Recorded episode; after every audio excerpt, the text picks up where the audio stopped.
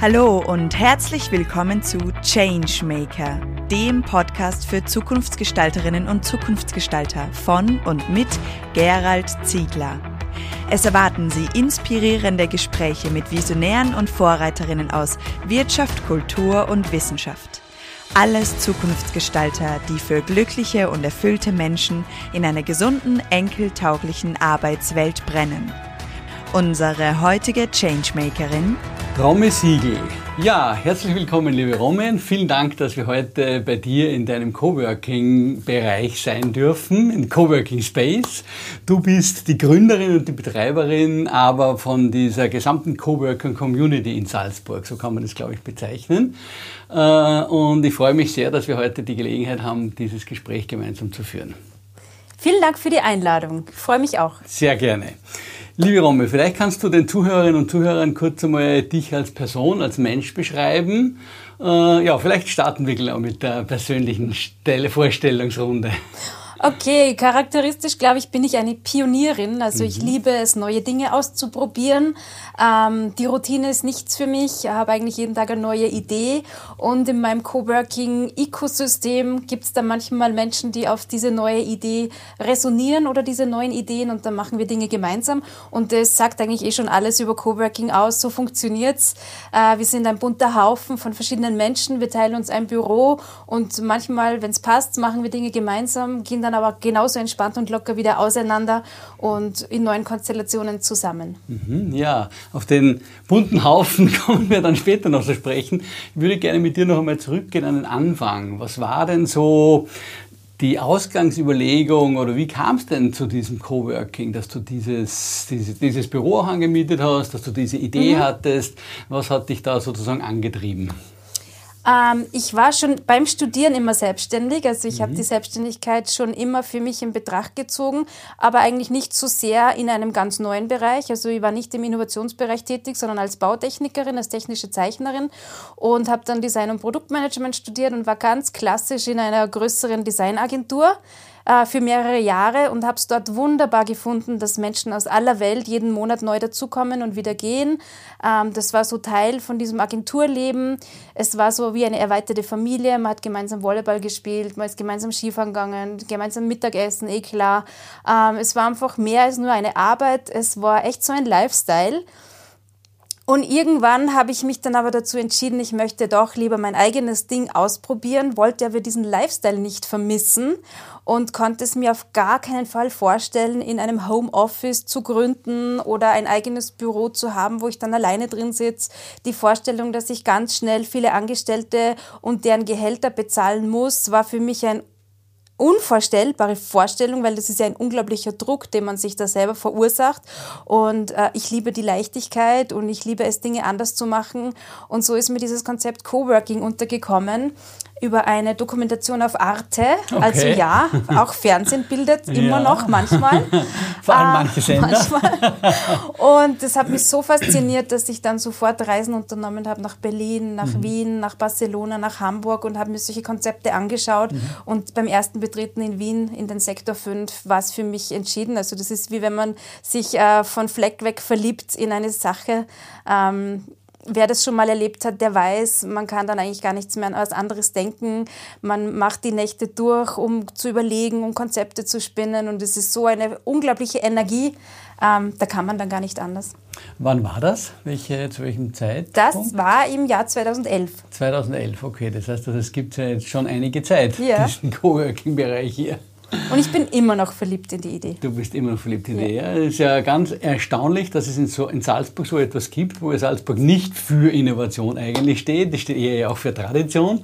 Mhm. Und hier hast du ja quasi Silicon Valley ein Stück nach Österreich, nach Salzburg auch oh, gebracht. Vielen Dank. Das Zumindest das, was man so erlebt hat. Und ich habe es ja auch schon einige Male erleben dürfen hier.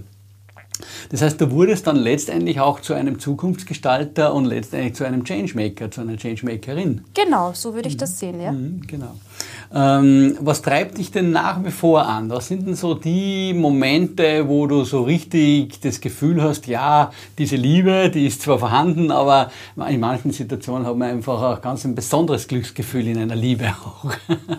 ja, ich habe es gerade äh, unlängst wieder gespürt. Wir haben jetzt unser erstes Inkubationsprogramm gestartet gestartet mhm. und es gab eine Informationsveranstaltung, ein Abend und das sind wirklich tatsächlich 80 Menschen mit strahlenden Augen gekommen. Mhm. Jeder durfte in 45 Sekunden seine oder ihre Idee zum Besten geben, mhm. eben ganz kurz zusammengefasst. Und es war eine unglaubliche Energie im Raum. Also ich habe eigentlich nicht vermutet, dass in Österreich sowas möglich ist, mhm. weil ich war mit meinen Aufgaben und Workshops auch im Ausland unterwegs mhm. und im arabischen Raum. Mhm. Und dort habe ich diese Energie ganz oft gespürt bei den Startups. Und jetzt ist es auch in Österreich möglich. Mhm. Ich bin ganz selig darüber.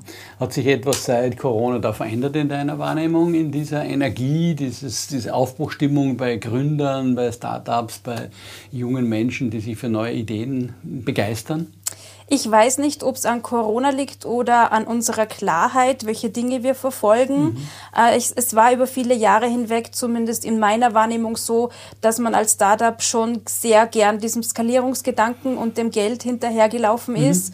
Und in unser Inkubationsprogramm zielt eben nicht darauf ab, mhm. sondern es geht darum, ähm, Projekte, die nicht unbedingt wie ein Hockeystick skalieren müssen, ins Leben zu bringen. Das kann mhm. eine kleine, feine Geschäftsidee sein. Ähm, wichtig ist, dass sie der Region erhalten bleibt, dass sie nicht abgezogen wird nach Silicon Valley oder Deutschland zum Großkonzern. Ähm, das war auch der Grund, warum die Europäische Union, also ein Interreg-Programm, mhm. das als förderfähig und wichtig empfunden hat. Mhm. Und ob das jetzt ein Unterschied ist, dass die Menschen vor Corona vielleicht gar nicht getraut haben, über so etwas wie ein Do What You Love nachzudenken, mhm. weil alle so in einem Hamsterrad drinnen waren mhm. und dann durch Corona mal einen Moment hatten, über das eigene Leben zu reflektieren, das kann schon sein. Ja? Mhm. Du, love ist das nächste Stichwort. Danke, dass du den Ball jetzt zu mir rübergeschoben hast.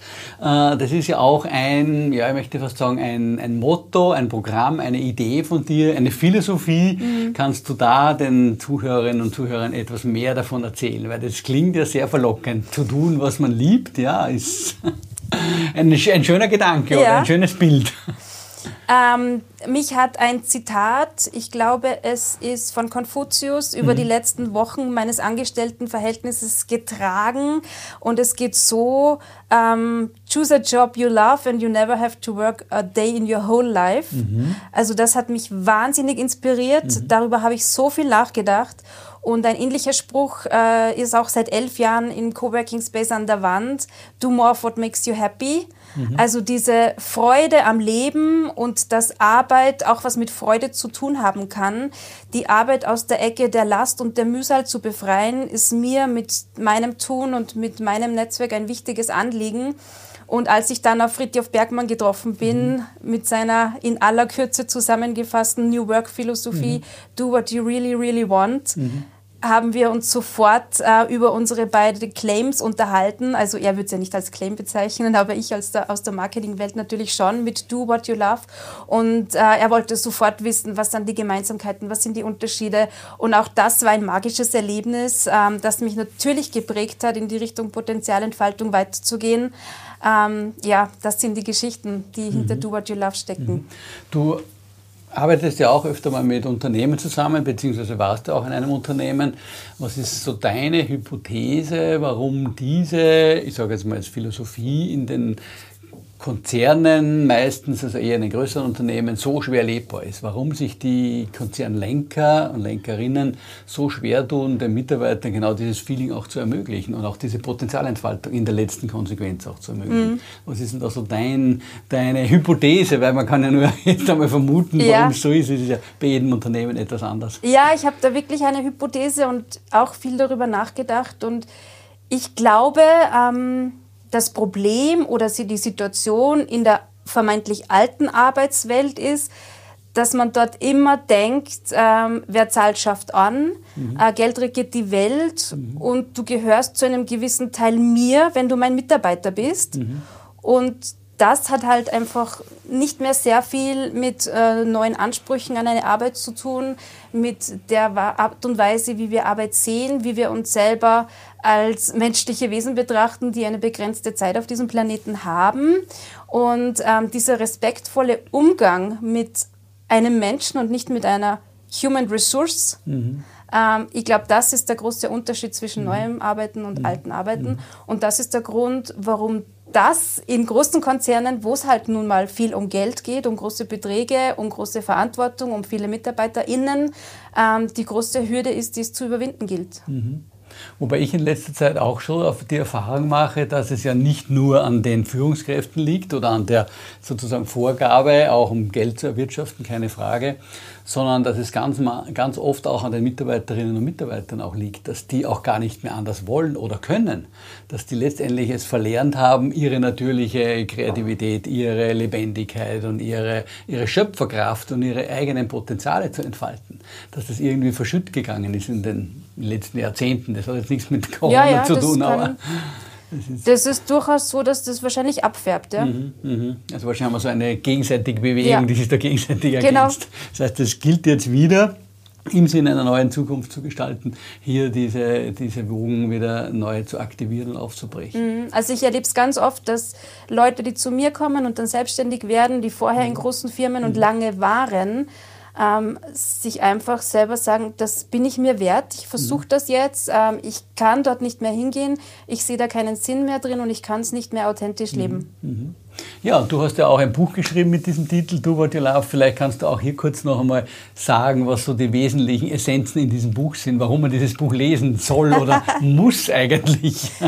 Also dieses Buch sollten vor allem diese Leute lesen, die nach Corona Probleme haben, ihre MitarbeiterInnen wieder ins Büro zurückzubringen. Mhm. Also mhm. dieses Buch beschäftigt sich mit Aufbau einer Community, mhm. ähm, Gründen, warum Menschen sich ein Büro teilen. Mhm. Ähm, und da geht es ganz viel um Kreativität, um gegenseitige Wertschätzung, um Spaß bei der Arbeit, ähm, vielleicht ein bisschen auch um Personal Branding, welche Dinge kann man machen, ähm, damit die Menschen an ein Unternehmen gebunden sind oder an einen Ort. Es geht viel um Community Management und auch darüber, wenn man selber einen Coworking Space betreiben will, mhm. in Teilen seiner Firma oder zu 100 Prozent in seiner Firma, weil man plötzlich totalen Switch macht von einem normalen Konzern zu einem Holocracy oder was auch immer. Ähm, dann, glaube ich, kann man sich mein Buch ganz gut durchlesen. Ja. Sehr schön, cool. Ja, Community ist das nächste Stichwort, das du mir lieferst. Du hast ja gesagt, also du hast ja hier einen Coworking Space, aber das alleine ist es ja nicht, sondern es soll ja eine Coworking Community oder eine Coworking Philosophie entstehen oder wie auch immer. Und ich durfte ja schon bei einigen Veranstaltungen auch dabei sein. Vielleicht möchtest du auch den Zuhörerinnen sagen, welche ja, auch Veranstaltungen es gibt, sodass man auch sich hier andocken kann und dass man dazukommen kann, um mal reinzuschnuppern in so eine neue Arbeitsumgebung und Arbeitswelt. Welt. Ja, voll gerne. Ähm, dieses Wort Coworking war ja zuerst äh, ganz unbekannt. Mhm. Da wurde man als Coworking Space Founder angeschaut, als äh, hätte man jetzt irgendwie was Neues erfunden und im Endeffekt wäre es nur eine Bürogemeinschaft. Also das war so ein bisschen ein nicht ganz klar, was die Menschen davon erwarten können. Und dann gab es natürlich viele NachahmungstäterInnen und es ist total legitim. Jeder macht einen Coworking Space, wie er glaubt oder sie glaubt wo dann halt einfach unter diesem Wort Coworking nicht so viel drinnen war als vielleicht ein Tisch, ein Raum mhm. und ein WLAN und das war's dann. Und das ist aber halt nur die halbe Miete weil beim Coworking geht schon sehr viel darum, dass sich jemand kümmert, der weiß, welche Leute sind hier, wer kann was, wer sollte mit wem reden und der die Leute eben durch Veranstaltungen wieder zusammenbringt. Mhm, mh. Also dieser Kurator oder diese Kuratorin ist äh, wahrscheinlich die zentrale Aufgabe in einem Coworking Space, viel wichtiger als alle Möbel und alle Einrichtungsgegenstände. Und Veranstaltungsformate haben wir die letzten elf Jahre wahnsinnig viele erfunden. Mhm. Äh, viele Dinge sind nicht lange geblieben, waren Versuchsballone. Und jetzt haben wir so ein Bündel von Veranstaltungen, die für diese momentane Situation, für unsere Größe der Community und für so alt wie wir sind einfach gut passen. Also wir können auf schon eine mehrere hundertfache äh, Community zurückgreifen, die auch immer wieder kommen, wenn es spannende Dinge gibt. Mhm. Und das ist sicher der große Unterschied zu äh, einer Firma oder einem Unternehmen, ich kann hier ja niemanden verdonnern, irgendwo hinzugehen, sondern die Veranstaltungen müssen immer so gut sein, mhm. dass die Leute freiwillig kommen und unter Umständen sogar bereit sind, dafür zu bezahlen. Mhm. Mhm. Was, was ja auch äh, so ist bei unseren größeren mhm. Veranstaltungen. Ähm, die kleineren Veranstaltungen sind sowas wie gemeinsames Kaffee trinken, Coworking Espresso. Mhm. Das klingt erstmal mhm. nicht sehr spektakulär, aber in einer kleinen Runde können in zwei Stunden ganz tolle Netzwerke aufgebaut werden. Also jeder stellt sich dann kurz vor, wir geben ein paar Tipps, worauf es beim Networking drauf ankommt, dass man eben nicht so komplizierte Dinge von sich gibt, sodass auch jeder versteht, weil unser Netzwerk auch sehr bunt ist in den Bereichen, wo die Leute unterwegs sind. Und ähm, da kommen immer wieder ganz tolle Kontakte zustande, die dann auch teilweise miteinander Projekte und Geschäfte abwickeln. Mhm. Also das darf man gar nicht unterschätzen, dieses gemeinsame Kaffee trinken, das wir hier so mit einem Event verordnen. Natürlich passieren auch Dinge in der Küche, aber wenn es ähm, in Form eines, eines Events angelegt wird, dann ist die Verbindlichkeit höher, dass Menschen, die Interesse haben, auch mhm. wirklich da sind, die interessiert sind am Austausch. Denn man darf auch nicht vergessen, Coworker und Coworkerinnen müssen auch jeden Tag hier ihre Existenz bestreiten. Und es ist nicht so, dass wir jeden Tag hier nur Kaffeehaussituation haben, sondern ähm, die Leute müssen schon auch arbeiten. Auch wenn der Kaffee zu einer guten Arbeit dazugehört in genau. Österreich. Genau. Ja. Also das ist so unsere kleinste Einheit von Events und die größere Einheit ist jetzt unser Business Sundowner, mhm. den wir jetzt so circa ein halbes Jahr veranstalten, alle mhm. zwei Monate. Mhm. Da geht es darum, dass wir die Menschen aus unserem Netzwerk zusammenbringen zu einem Überthema und äh, unter diesem Überthema gibt es vier parallele Sessions, wo entweder Coworker aus dem Netzwerk etwas beitragen können, äh, wir Partnerfirmen einladen, etwas, ähm, einen Workshop zu halten oder über ein Thema zu sprechen. Es wird ein Buch präsentiert, es stellen Künstler ihre Werke vor, wie es letztens war im Bereich künstliche Intelligenz. Also wir versuchen hier wirklich unsere Bubble auch zu erweitern, mhm. auch äh, ideologisch. Es, es treffen verschiedene Ansichten auf die Welt aufeinander und es darf diskutiert werden. Wir sind da ganz bei Wolf Lotter. Innovation passiert dann, wenn auch Reibung Platz hat, mhm. denn nur so können ähm, neue Dinge entstehen. In der Harmonie wird es irgendwann sehr, sehr seicht. Genau. Kannst du für diejenigen, die jetzt so das Gefühl haben, mit unserem Gespräch, ja eigentlich bin ich in, einem, in einer Arbeitssituation, wo ich eben nicht hundertprozentig die Liebe erlebe. Ähm, kannst du denen irgendwie zwei, drei konkrete Tipps geben, was sie tun können, damit sie sich wieder sozusagen freischwimmen aus dieser Arbeitsumgebung, die vielleicht nicht ganz das Optimale ist, was sie sich wünschen und vorstellen?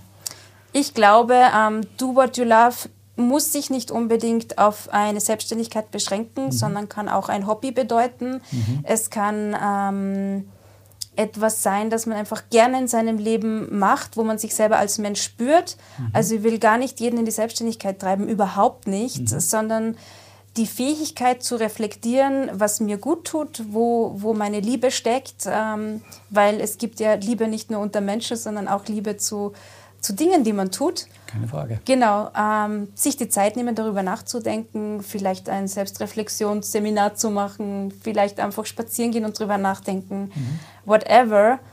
Man tut sich in der Gruppe manchmal halt leichter mhm. und deswegen auch unser Inkubationsprogramm Do What You Love, wo mhm ähm, das möchte ich auch noch gesagt haben, bis 5. März noch die Anmeldefrist läuft. Okay. Also mhm. bis 5. März kann man noch dabei sein. Mhm. Sollte man diesen Podcast noch vor den 5. März hören, ähm, herzlich eingeladen, sich das anzuschauen. Ja, und wer nach dem 5. März den Podcast hört, was wahrscheinlich auch der Fall sein wird, der darf sich dann auch bei dir vermutlich melden, wenn er Interesse hat, sich irgendwie hier anzudocken bei einer Veranstaltung oder wie auch immer. Absolut. Wir werden deine Kontaktdaten in den Show Notes verlinken und dann hoffen wir, dass sich ganz viele Leute für diesen Weg entscheiden, das zu tun, was sie wirklich am liebsten tun, was sie am besten können und wo ihr Herz eigentlich aufgeht und ihr, ja, ihre ganze, ihr ganzes Wesen. Gut, dann sage ich vielen Dank, liebe Romy, für, die, für dieses interessante Gespräch, für deine Zeit und dass wir hier auch Platz nehmen durften in dem Coworking Space. Ihr habt da auch ein eigenes Studio eingerichtet für so Podcast-Aufnahmen. Das finde ich ganz eine tolle Geschichte. Vielen Dank. Sehr, sehr gerne. Danke. Danke, dass Sie heute beim Changemaker Podcast dabei waren. Mehr Informationen dazu finden Sie in den Show Notes und auf www.thechangemaker.at. Wenn Ihnen diese Folge gefallen hat, dann vergessen Sie nicht, den Podcast zu abonnieren. Wir freuen uns auf Ihre Reaktionen, Gedanken oder Fragen auf podcast at deadchangemaker.at. Oder vielleicht möchten Sie uns auch eine Zukunftsgestalterin empfehlen? Wir wünschen Ihnen eine wunderbare Zeit. Bis bald bei der nächsten Folge des Changemaker.